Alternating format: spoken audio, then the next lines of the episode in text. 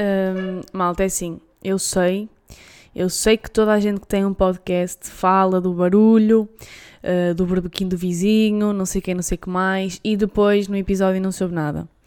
Eu sei, mas eu não consigo estar neste momento a ouvir 500 barbequins à minha volta uh, e não dizer nada.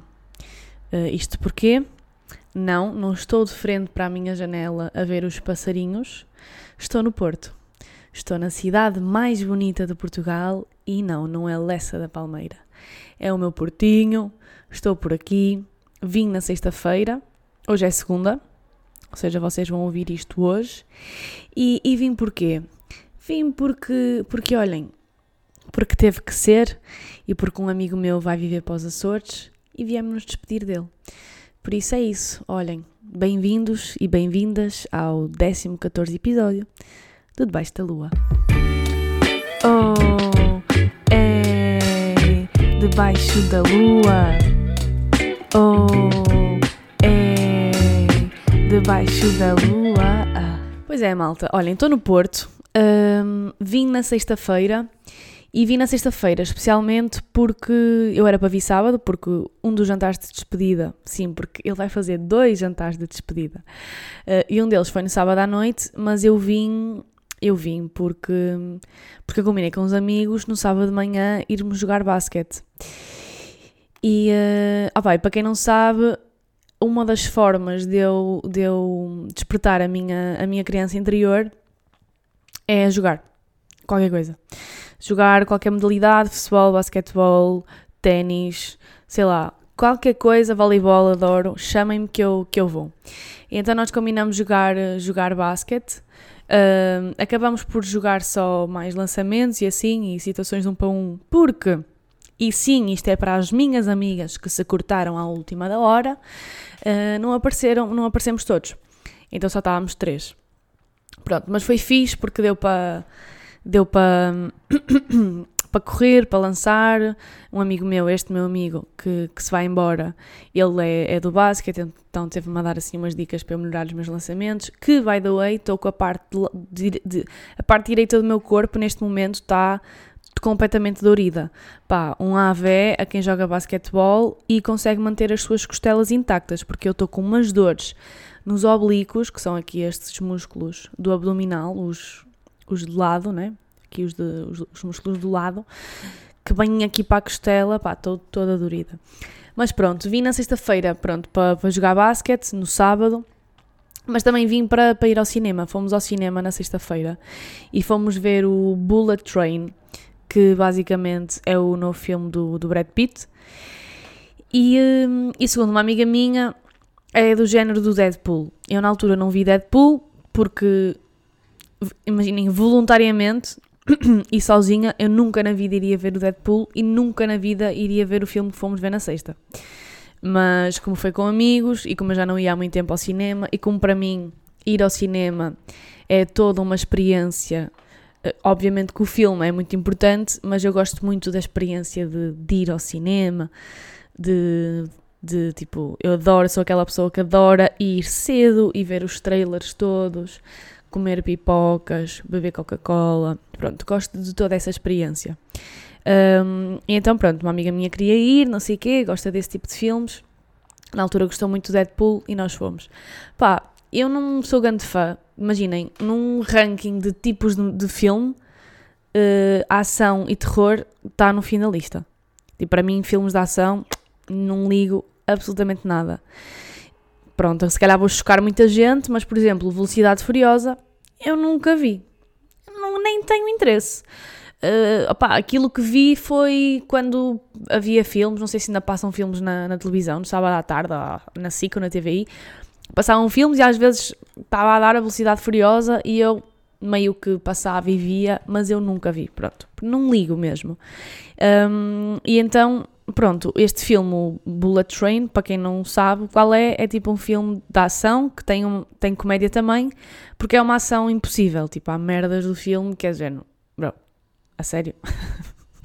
a sério que vocês fizeram isso? Não faz sentido. Uh, mas pronto, eu percebi que era o conceito do filme, era assim, deu para rir em algumas partes, a sala estava cheia, estava bastante cheia. E, uh, e eu ri muito também porque estava uma pessoa na minha fila que tinha um riso muito engraçado. Então eu ria-me do filme, ok? Mas ria-me mais porque a pessoa estava a rir. E pronto, isso também faz parte da, da tal experiência de ir ao cinema que eu gosto muito. Pronto, sexta-feira fomos ao cinema, depois no sábado fomos jogar basquete e, e tivemos, o, tivemos o jantar. E depois do jantar uh, estávamos todos e foi tipo: estávamos oito quatro queriam sair, quatro não queriam sair. E pá, amigo não empata amigo, dividimos ali meio que as coisas e, uh, e foi tipo, ok, um, ehm, vamos ficar mais um bocadinho para quem quer ficar, mas a seguir vai para casa. E depois, quem quer ir para casa vai para casa, quem quer ir sair vai sair. Adivinhem em que lado é que eu estava? Obviamente que eu estava no lado da pessoa que quer ir para casa. Não, não, não estava. Estava no lado da pessoa que quer ir sair. E fui. Uh, então, pai, à uma da manhã basamos, estávamos na baixa. By the way, que tempo de merda é este, Porto? Uma pessoa bem de casa. Também, pronto, em minha casa está muito calor, está também horrível. Mas imagina, já não faz sentido uma pessoa sair à noite com casaco. Já não sei o que é isso. Desde que iniciou o verão, não saio de casa com casaco à noite. E no Porto, saio de casa com casaco à noite e de dia, porque está por acaso hoje até está bastante calor e, e, e, é sempre ao contrário, não é? Hoje está calor, está sol, vim de calças de ganga. Suei do buço a vir, a vir para aqui. Uh, mas pronto, ah, porque eu, pronto, eu estou aqui na minha casa no Porto, mas eu não estou aqui a dormir. Estou a dormir em casa de um amigo meu, mas vim aqui de propósito gravar o podcast para encontrar as, as condições perfeitas para, para ser prazeroso para quem me está a ouvir. Uh, pronto, fomos sair, como eu estava a dizer, e fomos ao Maus Hábitos, uma festa que eu já queria ir há algum tempo, que é o DJ set da Clara Não e de uma amiga dela, que são as Sugar Leaks, acho que é assim que se diz. Se não for, peço desculpa. Uh, e fomos, uh, e pá, estava muita gente, para quem não sabe, Maus Hábitos fica num, no quarto andar de um prédio, ali em frente ao Coliseu. Uh, o elevador não funciona, vocês têm aqui de escadas, e, um, opá, estava estava fila no primeiro andar logo. Um, e chegamos lá e depois, tipo, Maus Hábitos, aquilo tem muitas salas. Tem a parte do restaurante, depois tem duas esplanadas, depois, tipo, entre este, estes espaços de esplanada, de restaurante, não sei o quê, tem grandes corredores e depois tem uma sala mais atrás, que é onde são, onde são as festas, né? Opá, e estava muito calor, mas vocês não têm noção do calor. Tipo, estava calor ao ponto de eu ter ido à festa propositadamente para ir àquele, à festa delas, tipo, àquele DJ set, né? E, e ter vazado. E ter ido para, para, um, para a sala onde, onde normalmente é o restaurante, depois, mas depois eles transformam aquilo e passam, também passam lá a música, mas a música é mais baixa e assim, também tem parte de bar, ou seja, é basicamente quase que um warm-up. Pá, fui para lá, porque estava muito calor, mas calor ao ponto de eu estar a escorrer por simplesmente existir. Uh, imaginem, vocês entravam na sala, podiam estar parados, estáticos, não dançar, não fazer nada e começavam a pingar, mas tipo, pingar cara, peito, costas, pernas, braços, tudo, tudo, tipo a pingar mesmo. Opa, foi um bocado mal por causa disso. Eles tinham um ar-condicionado portátil, tipo no canto. Imaginem, uma sala gigante, fechada. Depois tem o teto bem baixo também. Com um ar-condicionado portátil no canto e depois tinham ventoinhas no teto. Mas tipo, se o ar é quente, a ventoinha não vai adiantar de um corno, não é? Pronto, estava muito calor, uh, a experiência não foi positiva por causa disso, mas ainda assim eu gosto muito dos maus hábitos, gosto muito do ambiente, porque, sei lá, eu sinto-me sinto bem lá porque eu não sei se, se vocês alguma vez foram, mas é um ambiente em que não, nós conseguimos encontrar todo tipo de pessoas e isso é fixe porque um, ehm, não se vê assim na rua ou em festas mais normais, digamos assim, as festas mais normais, tipo uma discoteca mais fancy ou assim, é tudo sempre muito dentro do padrão. E ali as pessoas estão-se a cagar para o padrão, ou seja, vê-se pessoas de todos os tipos, super livres, e eu gosto de ir para esses ambientes que é para sei lá, inspira-me esse ambiente, essas pessoas inspiram-me, inspiram-me um, ver, ver pessoas diferentes, ver ambientes diferentes, ver formas de vestir diferentes, uh, que fogem completamente ao padrão, àquilo que é suposto. E é fixe porque sente-se muita liberdade das pessoas e é, se calhar é uma liberdade um bocado uh, restrita porque estamos ali naquele ambiente, mas, mas sutil, sabem? Tipo, é fixe. não há preconceito ali. E por isso é que eu gosto do, do ambiente uh, do maus hábitos. E pronto, foi um bocado pena ter estado um, tanto calor na festa, mas é o que é. Pronto, ontem tive um mega jantar de família, do lado da minha mãe. Uh, imaginem, eles eram 11 irmãos, eram porque já faleceram dois, mas pronto, estão nove ainda. E, e, e, neste jantar, jantar não, neste almoço de família estavam oito irmãos, porque uma, uma das irmãs vive em França e não conseguiu vir. Ou seja, estavam oito, depois cada filho, cada tio meu, não é? Ou seja, cada irmão da minha mãe tem no mínimo dois filhos. E esses filhos, muitos deles já têm filhos. Tipo, eu tenho um primo meu que tem quatro filhos. Entendem? Depois, tipo, no mínimo, cada primo meu já tem um filho, no mínimo, estão a ver? Mas tipo, há primos que têm quatro. Então estávamos boés. Tipo, estávamos 58 pessoas e ainda faltavam 15, 12 ou 15. Portanto, se tivéssemos conseguido juntar mesmo, mesmo, mesmo toda a gente, pá, estávamos, éramos, éramos, pá, 70 ou 70 e tal pronto, parte da minha mãe, é uma família muito numerosa. Foi fixe, re, re, re, não é reconheci, é revi uh, muitas pessoas que já não vi há algum tempo. Acho que a última vez que nós estivemos assim todos juntos e a família era mais pequena porque também ainda não tinham havido tantos nascimentos de filhos, de primos, não é?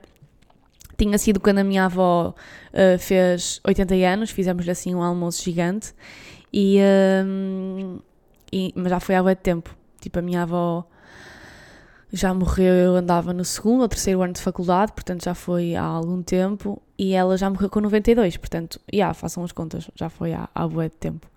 E foi fixe, porque, como eu estava a dizer, revi alguns primos, alguns tios, pá, é sempre fixe, a família da minha mãe é super animada, são todos muito unidos, e, um, e pronto, é, é inevitável que com alguns eu não tenha uma relação tão próxima, porque eles são mesmo muitos, então nestes momentos eu acabo por relacionar-me com com quem já me, sempre me relacionei mais, não é? Mas, mas é fixe porque, sei lá, acho que há mesmo aquele interesse em. Tipo, é família, sabem? Tipo, não interessa. É família, é família e, e, há, sinto muito essa, essa cena. Imaginem, eu e a minha irmã somos as primas uh, da Lijó, não é? Tipo, somos as primas de longe. A maior parte deles vive todos no, na mesma zona à exceção de eu e da minha irmã e de, dos meus tios e de, dos meus primos que, que, pronto, que foram, que, que, já nasceram em França. Mas mesmo eles continuam a ter grande relação. Aliás, este almoço foi organizado especialmente porque uma prima minha que nasceu em França, ela só tinha vindo a Portugal quando era web pequenina e veio agora com a mãe, a mãe dela, ou seja, a minha tia, costuma vir todos os anos, não vem todos os anos, vem quase todos os anos. Mas desta vez ela quis vir a Portugal com a mãe e, eh, e foi ela que pediu, tipo, para fazerem este almoço, porque ela queria conhecer os primos todos. E inicialmente ia ser só um almoço de primos, mas pronto, pronto eh, decidimos fazer também uh, com os tios e com toda a gente. Uh, e pronto, ou seja, há muito esse interesse, tipo, é, é, apesar de não haver uma relação muito de proximidade com alguns deles, é tipo a família e há interesse genuíno, perguntam e, e sei lá, é fixe. Eu sinto-me sempre muito bem quando estou com a família da minha mãe, não é muito recorrente, mas, mas sempre que, que isso acontece é fixe porque eles são todos muito unidos e são todos muito alegres e então é impossível, é, tipo, é diversão garantida. Tipo, eu tive o almoço inteiro em lágrimas, a chorar, a rir, especialmente com uma tia minha que, pá, eu adoro-a desde sempre e eu, eu tenho muita relação com ela porque eu desde miúda, todos os meus verões, a minha mãe ia sempre passar uma semana à casa desta minha tia, que ela sempre viveu com a minha avó, ou seja, ela ia ver a minha avó, mas era inevitável acabámos também por, por, por ver esta minha tia, né? Uh, minha tia e meu tio. E pronto, e então é de chorar a rir, é mesmo, é mesmo engraçado, é mesmo, e é mesmo tipo coração gigante. Então pronto, eu gosto muito por causa disto, porque eles são animados, mas também porque eles são muito boas pessoas e, um, e pronto, e é isso. E hoje, pronto, estou aqui, segunda-feira no Portinho, e agora começando, já vou em quase já, 14 minutos, um, o tema principal aqui do episódio é, hoje venho aqui falar-vos de, de vulnerabilidade. E porquê é que surgiu aqui uh, este tema? Há umas semanas uh, eu vou dizer isto e este meu amigo vai dizer fogo, outra, outra menção no podcast, porque um, yeah, foi este meu amigo que vai, que vai viver para os Açores, que eu já falei dele no início do episódio, foi ele que me recomendou este tema. Então vão ser duas menções no mesmo episódio. E eu já várias vezes o mencionei noutros episódios, tipo, ah, um amigo meu, tipo, e este amigo é ele, então eu já sei que ele me vai dizer, tipo, ah, outra menção no episódio, não sei o quê. Pronto, então, há uns tempos, hum, há umas semanas, lembram-se, não se calhar não se lembram, mas pronto, há umas semanas eu fiz um texto no blog, pai, há três semanas, e eu pedi temas. E um dos temas que, que este meu amigo me, me sugeriu foi, para eu escrever sobre, foi vulnerabilidade uh, nas relações. E eu achei este tema muito interessante, um, porque eu sou uma pessoa que escreve muito sobre vulnerabilidade, considero que sou uma pessoa que me dou à vulnerabilidade e que sou vulnerável, um, mas a vulnerabilidade não surgiu tipo do nada na minha vida. Eu não sei se eu já falei disto no podcast, eu acho que eu já falei, mas não desta forma tão, tão aprofundada como eu vou tentar fazer hoje. Uh, mas, mas a vulnerabilidade surgiu uh, numa fase da minha vida em que eu tive eu, em que eu tive que deixar cair uh, uma capa social que eu usava que mostrava à sociedade, não é? E que, e que fazia com que eu ocultasse os meus fracassos, as minhas emoções. Um, e então, para mim, a por isso é que para mim a vulnerabilidade é, é, é, de, é baixar a guarda. Para mim, a vulnerabilidade é baixar a guarda. E se calhar começar então por aí, se calhar, o que é que é para mim a vulnerabilidade? E para mim é mesmo isso, é tipo, é baixar a guarda, é, é deixar de estar num lugar em que tudo é perfeito, em que não há falhas, em que não há fracassos, não é? Em que estamos meio que a viver uma vida, a viver uma vida de fingimento e uma vida que não é real, ou seja, é baixar a guarda, é deixar ir isso e assumir naturalmente o bom e o mau. Isso para mim é, é vulnerabilidade. E por isso é que vulnerabilidade é coragem. Porque eu acho que é preciso ser-se muito corajoso, principalmente no, no, no, no, mundo em que nós vivemos hoje, é preciso ser-se muito corajoso e muito corajosa para assumir as falhas. Porque há muito aquela ideia da, da vida perfeita, não é? Pronto, já, já falei, acho que já falei disto, provavelmente já falei, e também pá, já se debateu muito estes assuntos da questão das redes sociais, daquilo que se mostra se é real, se não é real, da pressão de ter mais e mais e mais, a questão do capitalismo, a questão da produtividade. Pronto, e meio que nós somos, quer queiramos, quer não, invadidos por esse tipo de pensamento, e eu acho que a vulnerabilidade é deixar cair esse pensamento, e é ser-se corajoso e corajosa para baixar a guarda, para assumir as falhas, os fracassos, para assumir os dias em que não servimos para nada além de, além de dormir e de não fazer nada, e, hum, e por isso é que vulnerabilidade é sobre amor acima de tudo, porque para, para mim, vulnerabilidade é sobre coragem e coragem é sobre amor. Uh, porque, e, e, e, e, é sobre um amor que começa primeiro em nós. Começa primeiro no amor próprio. E foi precisamente assim que a vulnerabilidade surgiu na minha vida. Uh, ou seja, no dia em que eu decidi abraçar o meu lado sombra, ou seja, as coisas menos boas de mim, as minhas falhas, um, todas essas os meus erros, todas essas coisas, foi no dia em que eu comecei a aceitar-me. E quando eu me começo a aceitar, ou, e quando nós nos começamos a aceitar por inteiro, ou seja, quando nós nos começamos a aceitar tanto o lado bom como o lado menos bom, começamos a amar-nos, não é? E para mim o amor próprio está está diretamente relacionado com essa capacidade de aceitação dos nossos erros e de, das coisas menos boas que nós fazemos, porque todos nós temos um lado de luz e um lado de sombra. Eu sou da opinião de que o ambiente, o contexto em que nós nos inserimos e as pessoas que nos rodeiam fazem realçar mais um lado do que o outro, mas acima de tudo, hum, para além disso, esses lados existem. O contexto, as pessoas fazem sobressair mais um lado do que o outro, como eu estava a dizer, mas o contexto de vida e um, pá, as nossas vivências, as nossas experiências fazem sobressair mais um lado do que outro. Uh, e o amor próprio surge quando nós decidimos aceitar tanto um lado como o outro. E para aceitar o lado menos bom, ou seja, ou seja para aceitar o lado das falhas, do, dos fracassos, é preciso baixar a guarda em primeiro lugar connosco, ou seja, baixar a guarda uh, para nós e e, ou seja, nós ao baixarmos a guarda para nós próprios somos capazes de ver para além dessa capa, que é uma capa social, mas que a certo ponto passa a ser também uma capa para nós mesmos e o que é que porque vivemos um bocadinho na ilusão, não é? E começamos a contar uma história um, a, nossa, a nossa cabeça começa a contar uma história que de repente já, nós já assumimos como verdadeira e deixamos de distinguir bem o que é que é a realidade e o que é que não é. Então, quando nós baixamos a guarda e deixamos cair essa capa, um, começamos a olhar um bocadinho para dentro, não é? E começamos a perceber efetivamente as nossas falhas, os nossos erros, porque é que fizemos isso. E quando isso acontece e quando aceitamos isso, surge um amor incondicional por nós. Ou seja, porque nós passamos a amar-nos por inteiro, tipo, não amamos só o lado bom e por isso é que o amor próprio, para mim, é, vai muito além, por exemplo, de um aspecto físico.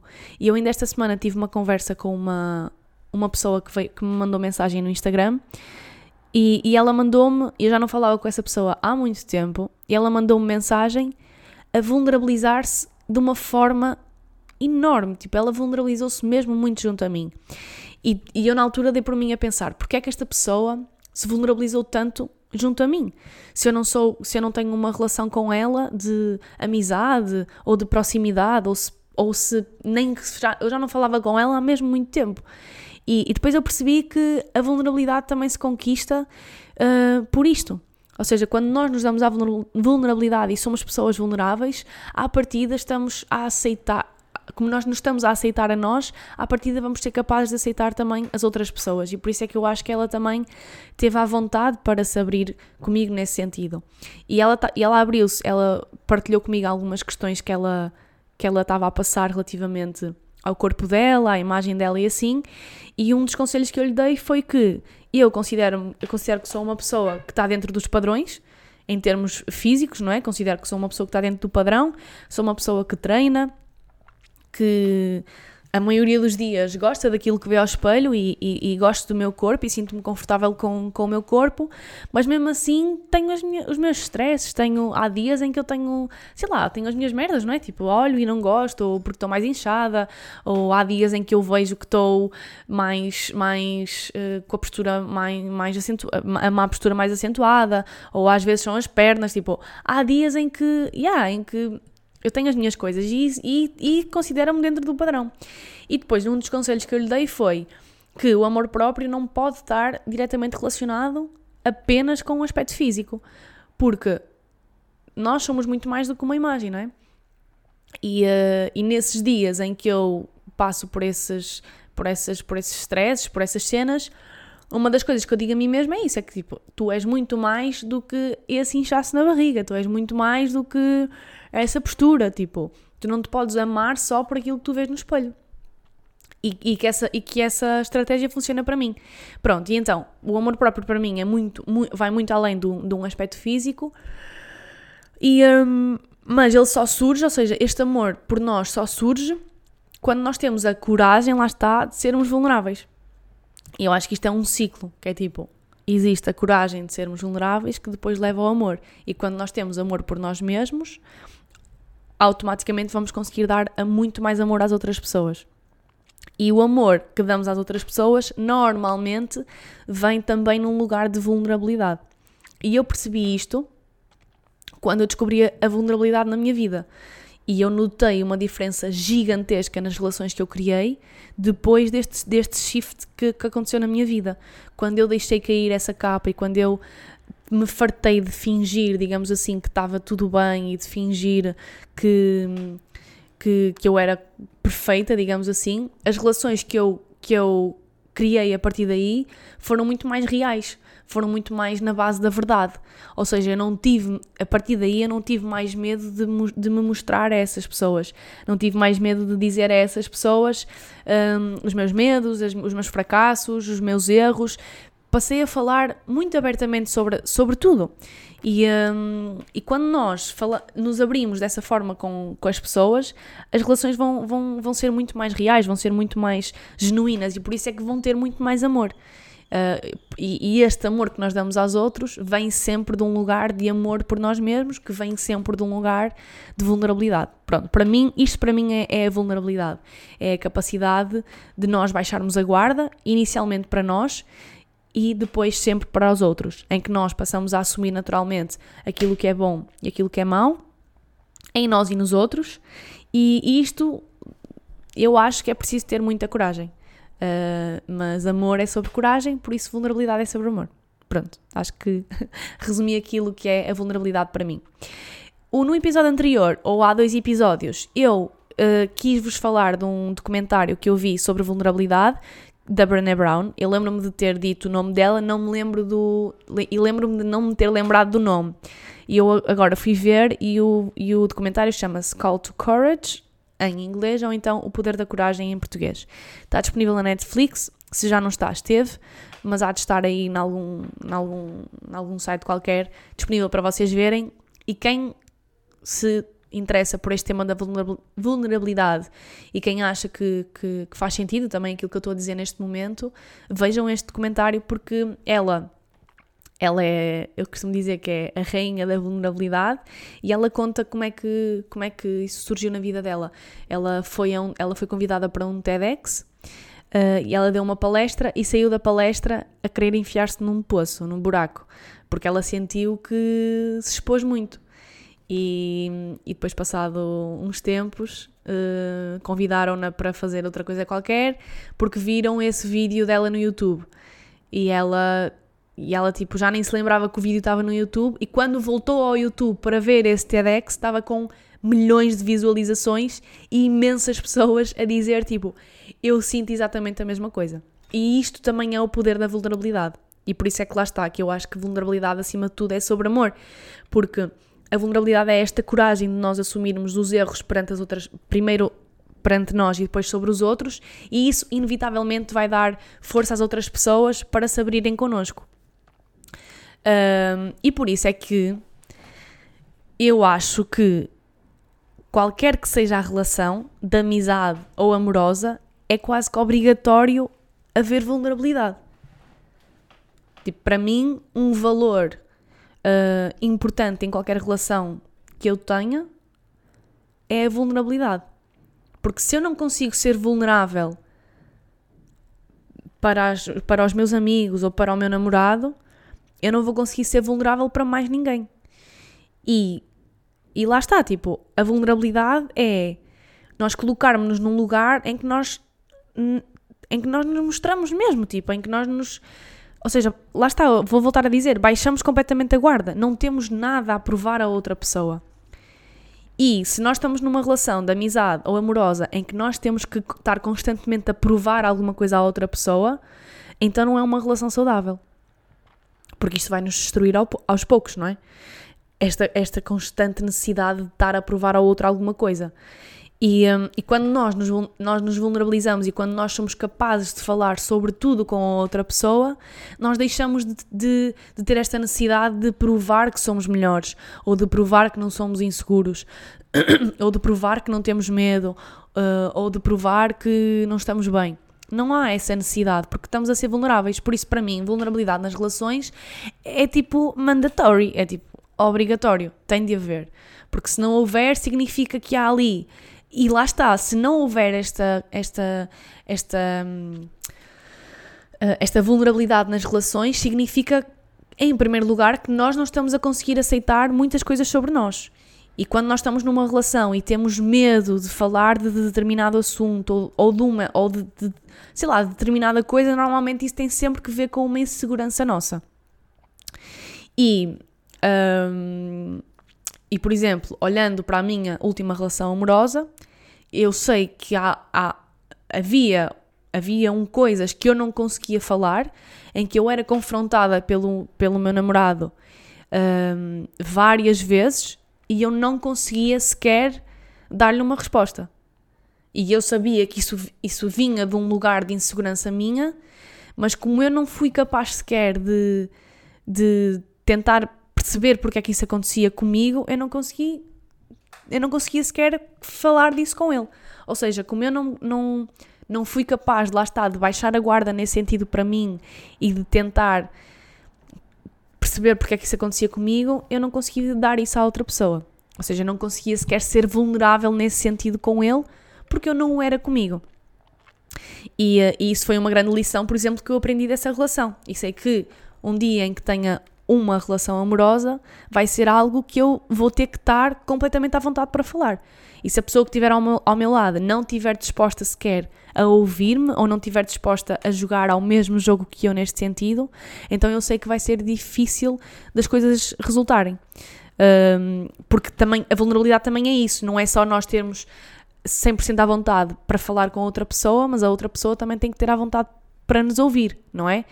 E, um, e quando há, por exemplo, um, quando, há sequer, quando, quando, quando nem sequer há hipótese de nós falarmos de determinados assuntos numa relação, quando é logo um X, tipo, quando há logo ali uma barreira, então para mim aí é preciso, aí é precisamente aí que vai estar o problema dessa relação. Porque se a pessoa tem uma barreira gigante e nem sequer permite que nós entremos nesse campo, ou nem sequer permite que nós entremos nesse assunto, então vai ser aí que vai, que vai haver a pedra no sapato da relação, porque eu, como pessoa que quer saber mais sobre esse assunto, vou estar a insistir ou vou estar a querer saber mais e a outra pessoa vai estar constantemente a resistir, não é? Tipo, e por isso é que eu acho que é importante haver a vulnerabilidade, que é, não, eu quero, ou seja, não haver este conflito. Tipo, eu não querer saber mais sobre esse assunto daquela pessoa, não porque é sobre mim, mas é porque é sobre nós, não é? E hum, eu acho que, para mim, vulnerabilidade nas relações, como mais uma vez digo, é, é super importante. Uh, para estarmos ao lado de uma pessoa, tem que haver esta vontade para, para falar do lado bom e do lado mau, porque um, we are not perfect, não é? Nós não somos perfeitos e, e toda a gente já, já fez merda e toda a gente tem, tem um passado mais sorridente ou menos sorridente e qualquer coisa pode ser um gatilho. E, e, e é especialmente nesse, nesses momentos em que em que há uma situação que é um gatilho para nós para despertar o que quer que seja, é, ne, é nessa altura que nós devemos falar. Por isso é que, por exemplo, para mim uh, faz sentido falar, por exemplo, de relações anteriores. Uh, tipo, ah, é um red flag estar sempre a falar da ex. Isto é diferente. Tipo, estar sempre a falar de um ex-namorado ou de uma ex-namorada. Isto é diferente. Mas, tipo, falar abertamente de outras relações ou do que aconteceu, para mim é, é importante. Porque aí, lá está, é tipo baixar completamente a guarda. É não mostrar insegurança, ou então dizer eu sou insegura neste sentido porque na minha relação anterior aconteceu isto. Tipo, eu acho que faz sentido a pessoa que está ao nosso lado uh, saber estas coisas sobre nós, porque lá está, porque a vulnerabilidade é, é, é pá, para mim é tudo numa relação. É mesmo importante para mim. Um, e depois também tenho aqui vulnerabilidade no trabalho porque eu também já passei por algumas situações em que eu tive necessidade de me vulnerabilizar. Eu acho que é muito importante haver mais vulnerabilidade no mundo do, no mundo do, do, tipo, do trabalho, do emprego, não é? Porque, num, principalmente quando, quando há uh, um trabalho em que há um lugar de liderança. Normalmente há uma liderança tóxica, que eu acho que é zero vulnerável, em que continua a, haver esta ideia de que o chefe, do que o responsável, do que o manager não falha. O manager sabe tudo. O manager não tem problemas em casa, não tem problemas uh, pessoais, está sempre bem disposto. Só que não, não é? Só que não. E nós sabemos perfeitamente que numa empresa existe uma hierarquia e normalmente um, a pressão que um manager exerce sobre a sua equipa é diretamente proporcional à pressão que o superior do manager faz, faz sobre ele. E, e para mim faz muito mais sentido ter um chefe que se abre nesse sentido e que chega ao, ao dia, chega ao dia de trabalho e diz: Malta, está a acontecer isto, preciso de vocês, vocês precisam de me ajudar, do que chegar lá e vir com, com conversas e palavras de motivação que by the way, a equipa sabe que não são genuínas, sabe perfeitamente que vêm de um lugar de pressão, só que não haver esta transparência, não haver esta, esta lá está, esta comunicação vulnerável, pá, não resulta e vai causar moça. Inevitavelmente, este manager não vai ver os resultados e vai se passar. Isto aconteceu comigo. E por eu estar cansada disto acontecer comigo, eu vulnerabilizei-me perante um patrão. E abri-me. Uh, e abri-me. Isto soou muito mal agora. e abri-me, tipo, falei de. Lá está, dos meus gatilhos. Uh, falei de. de, yeah, dos meus gatilhos, por exemplo, relativamente à, à competição, uh, à forma como, é, como eu me sinto quando sou colocada num lugar de competição e que gatilho é que me desperta e que sentimentos é que isso me desperta e porque é que esses sentimentos me, são despertados em mim. E contei-lhe isso tudo. Contei-lhe que eu tive uma infância assim, que sofri por causa disto, e estar constantemente a ouvir o mesmo feedback faz com que eu entre em overthinking, faz com que eu fique bloqueada e faz com que os meus resultados deixam. Por isso, por favor, não, não faças mais isso. Mas eu pedi-lhe num, num, lugar em que eu baixei a guarda. Eu não marquei uma reunião com ele e, e a, a minha conversa não foi não faças mais isso não foi assim, porque eu sei que se eu fosse com esse tipo de, de discurso, ia estar automaticamente a criar um conflito em que eu ia estar de um lado e ele ia estar do outro, em que ele obviamente ia defender-se. Porque ele não ia deixar que a sua também a sua, o seu lugar na hierarquia fosse posto em causa por uma miúda que estava tipo há dois anos, há dois anos, há dois meses na empresa. Então, Lá está, eu comecei a conversa a dizer: eu vou dizer isto, não é para procurar uma justificação, não é para estar a discutir um ponto de vista, não é para saber quem tem razão ou não, é para eu me libertar. É só porque se eu não te disser isto, eu, eu não vou conseguir ser eu nesta empresa. E eu jamais vou permitir não ser eu. Eu jamais vou permitir estar num lugar onde eu acho que não pertenço. E eu disse-lhe isto com, exatamente com estas palavras. Eu disse eu não vou estar mais num lugar onde eu, onde eu não me sinto bem. Porque onde eu não me sinto bem, eu não pertenço. E eu vinha de. Eu estava muito massacrada de muitos anos a sentir que não pertencia, sabem? Então eu também estava com estes limites super bem definidos. Então eu disse: estes são os meus limites. Eu não vou estar mais num sítio onde eu não me sinta bem, porque onde eu não me sinto bem, eu não pertenço. E onde eu não pertenço, eu salto fora. E por isso, eu sou assim por causa disto, por causa disto, por causa disto, por causa disto, porque me aconteceu isto, isto, isto na minha vida, e eu estou a dizer isto para me libertar, mais do que para tu agora me, me dás uma justificação ou me dás a volta, porque eu não quero saber disso para nada. Não quero. Um, ou seja, não foi bem assim que eu disse, não é? Não quero saber disso para nada, também não fui com esta arrogância, entendem? Mas foi do género. Não é para procurar um conflito, não é para, para tu tipo, estás a mostrar as garras e defenderes a tua posição de, de liderança. Não é isso, eu não estou a pôr em causa a tua capacidade de liderança. Um, eu estou é a pôr em causa a minha capacidade de continuar neste trabalho se as coisas continuarem a ser feitas assim comigo. Porque eu sou assim. E eu acho que é preciso ter autoconhecimento para nós sabermos quais é que são as nossas falhas, para nós sabermos porque é que nós temos estes estas inseguranças ou estes gatilhos, é preciso mesmo ir lá atrás ao passado e tentar perceber porque é que é assim. E quando nós tentamos perceber e percebemos, é, é, é, é, já estamos num estado em que nós estamos prontos e prontas para aceitar aquilo que nós somos. E quando nós aceitamos aquilo que somos ou aquilo que fomos, acima de tudo, lá está, estamos num lugar mesmo de amor próprio. E quando vem o amor próprio, vêm os limites. E quando vêm os limites, ou seja, a definição de limites, aí vai-se o medo. Vai-se o medo de. Porque, sei lá, quando estamos num lugar em que nós nos amamos e nos aceitamos e estamos num lugar em que estes são os meus limites e a partir daqui não passo, a partir daqui eu não vou, eu não vou permitir que as pessoas me magoem neste sentido, eu não vou permitir sentir-me mal neste sentido, a partir daí não há medo. E eu perdi mesmo o medo neste sentido. Eu fui para aquela conversa, o meu contrato era de, de muito curta duração, eu estava tipo a. Eu tinha renovado, eles, eles tinham renovado o contrato comigo há uma semana e eu fui ter esta conversa, ou seja, era muito fácil para eles mandar-me embora, ou não, nem sequer ficar comigo. Só que eu não tinha medo de perder o emprego, porque em primeiro lugar estava eu, em primeiro lugar estavam os meus limites, em primeiro lugar estava eu estar num lugar em que me sentia bem, em que eu pertencia. E por isso tive esta conversa super honesta com, com essa pessoa, com esse manager.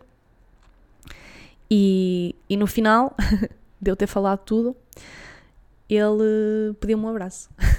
Tipo, yeah.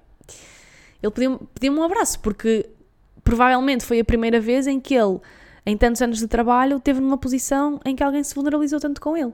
E, e, e sei lá, eu sinto que a partir daí a minha relação com ele melhorou muito e ele conseguiu também uh, baixar um bocadinho a guarda comigo e indo-se aos pouquinhos, vulnerabilizando um bocadinho com a equipa.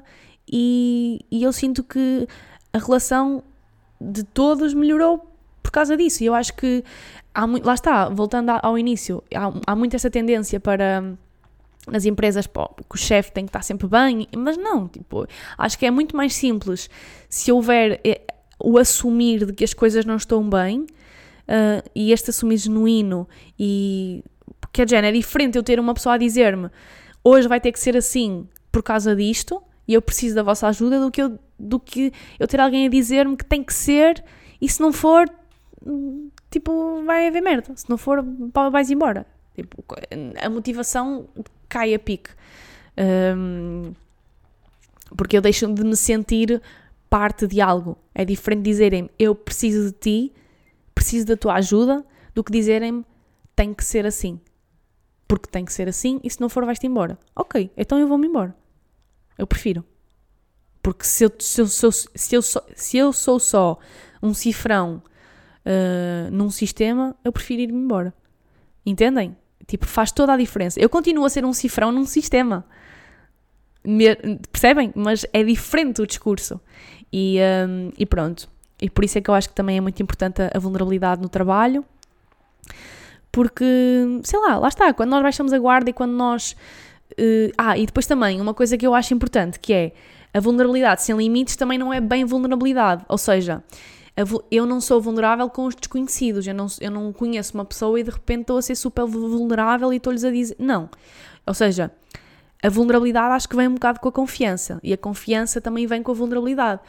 E eu acho que é, é importante nós percebermos com que pessoas é que conseguimos e que podemos ser vulneráveis. Eu acho que isso nós, em primeiro lugar, vai um bocado da nossa intuição e em segundo lugar, vai também do tipo de relação que nós queremos construir com determinada pessoa. Imaginem, se eu gosto muito de uma pessoa e eu quero que a nossa amizade ou a nossa relação continue, e eu estou a ver essa relação a ser posta em causa porque eu não estou a conseguir ser vulnerável com essa pessoa, se calhar eu vou ser. E ao ser, a pessoa vai ser comigo. E ao a pessoa ser comigo, a nossa confiança vai aumentar e a relação vai melhorar. Não é de repente não haver, tipo, não, não haver limites na vulnerabilidade. Entendem? Ou seja, eu acho que a vulnerabilidade também vem sempre um bocadinho do tipo de relação que nós queremos construir com essa pessoa e também da, do tipo de confiança que, que, queremos e que temos com, com essa pessoa. Uh, acho isto importante. E eu exponho-me muito nas redes sociais. Já me expus mais, quando eu, quando eu criei o meu Instagram de Cogumelo às Riscas, eu estava mesmo nesse lugar de que precisava mesmo de me vulnerabilizar, mas correu muito bem para mim. Porque eu também acho que eu era tão genuína e era tão verdadeiro tudo aquilo que eu metia, tudo aquilo que eu escrevia, que as pessoas acabaram por se identificar e tive muita sorte de falar em assuntos e de, e de que eu acho que as pessoas precisavam de ouvir, que acabaram, acabei por ser muito bem interpretada e tenho também muita sorte pelas pessoas que me seguem, porque conseguem perceber claramente qual é que é a minha intenção naquilo e qual é que é a minha verdade e quando é que eu estou a ser mesmo genuína e quando é que às vezes não estou, porque às vezes também uh, acabo, não vou mentir, não é? Acabo por às vezes ser um bocado pressionada pelo, pelos números e pelo algoritmo, apesar de eu tentar ao máximo fugir disso, eu sei que também faz parte. Um, e, e, quando eu não estou a ser 100% genuína, eu não me sinto bem e eu sei que a energia não passa e as pessoas, não e as pessoas percebem. E ainda bem que assim é porque significa que isso comprova mesmo a, a, a tipo a, a, forma genuína como eu como eu sou nas redes sociais, como eu considero que sou nas redes sociais e fico muito feliz que as pessoas sintam isso à distância. Um, e pronto, olhem, acho que, é este, acho que foi este o episódio sobre, sobre vulnerabilidade. Uh, tentei não alongar muito, já estou aqui quase em 45 minutos, por isso vou terminar por aqui. Mas, mas é isso. Uh, acho que, yeah, vulnerabilidade nas relações amorosas, de amizade, familiares, no que quer que seja, é muito importante. Acho que é mesmo obrigatório. Uh, e, e, vem sempre de um lugar de coragem. E, uh, e amor é sobre coragem, por isso é isso. se vocês querem ser mais vulneráveis e querem e querem porque a vulnerabilidade, no, no fundo, é, é, é, libertação. Tipo, se vocês se querem libertar dos erros, libertar das inseguranças, o meu, o meu conselho é que primeiro vocês trabalhem no vosso autoconhecimento, conheçam-se, vão atrás desses erros, vão atrás dessas inseguranças, percebam a origem disso. A partir daí vocês vão, vão ser capazes de, de, de se aceitarem como um todo, ou seja, tanto o lado bom como o lado menos bom. E quando vocês se aceitam, vocês já estão a amar-se e já estão aí a desenvolver um amor próprio. E quando vocês conhecem, por exemplo, esta insegurança veio daqui, veio desta pessoa que me fez isto, ou veio desta situação que me causou isto. A partir daí vocês já sabem a causa dessa insegurança e vocês vão definir um limite. E todas as relações que vocês vão criar daí para a frente, vocês vão estar atentas a esse limite. E vão dizer mais vezes que não, vão aprender a dizer que não. Um, e vão também conseguir amar mais, obviamente, vão conseguir uh, dar mais de vocês. E dar mais de nós é corajoso. E a coragem vem da vulnerabilidade. Pronto, é isso. Acho que, acho que resumi bem aqui aquilo que é vulnerabilidade e a importância da vulnerabilidade para nós. Acho que o mundo seria um lugar muito mais feliz se fôssemos todos mais vulneráveis e se deixássemos cair as nossas capas sociais e o nosso ego acima de tudo, porque vulnerabilidade e ego não, não combinam. Acho que seríamos todos muito mais felizes e o mundo seria um lugar muito melhor em que deixávamos de ter esta necessidade constante de, de provar algo aos outros. Pá, dizer que não sabemos às vezes é o melhor. Um, ou seja, baixar a guarda em muitos, em muitos momentos é o melhor a fazer-se. E porque, porque é contagioso. Por isso é que eu acho que o mundo era um lugar melhor se fosse um, um lugar mais vulnerável. Porque é contagioso, a vulnerabilidade é contagiosa. E por isso é que se calhar esta menina veio falar comigo no Instagram de forma tão vulnerável e já não falava comigo há séculos. Porque eu, de certa forma, se calhar contagiei-a com a minha vulnerabilidade. Eu, ao ser vulnerável com ela, ela sentiu-se à vontade para ser vulnerável para mim porque também acho que também é um bocado sobre, sobre empatia. Porque quando nós. pá, já, já me estou a alongar outra vez. Não, mas é verdade, quando nós temos a capacidade de aceitar aquilo que nós somos, tipo, somos capazes de aceitar, tipo, o mau e o bom, não é? E também vamos ser capazes de, de nos pôr num lugar de, de empatia, de calçar os sapatos dos outros e aceitar também o lado menos bom das outras pessoas. E as pessoas sentem-se seguras connosco, sentem que têm confiança connosco para fazer isso.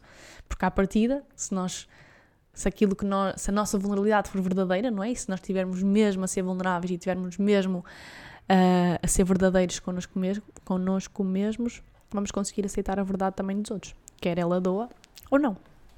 É isso. Foi este episódio. Espero que vocês tenham uma ótima semana. Hoje começa a produção de merchandise, por isso, a toda a gente que já comprou, Hoje eu vou comunicar com a gráfica e eles vão começar a fazer a produção das peças e, um, e depois estou muito ansiosa por enviar isso tudo para a vossa casa. Obrigada mesmo a toda a gente que, que, que me apoiou e que comprou as, as t-shirts e os totes. E é isso. Uma ótima semana para vocês. E vemo-nos, não nos vemos. Pronto. Uh, até para a semana. Oh debaixo da lua. Oh, é debaixo da lua.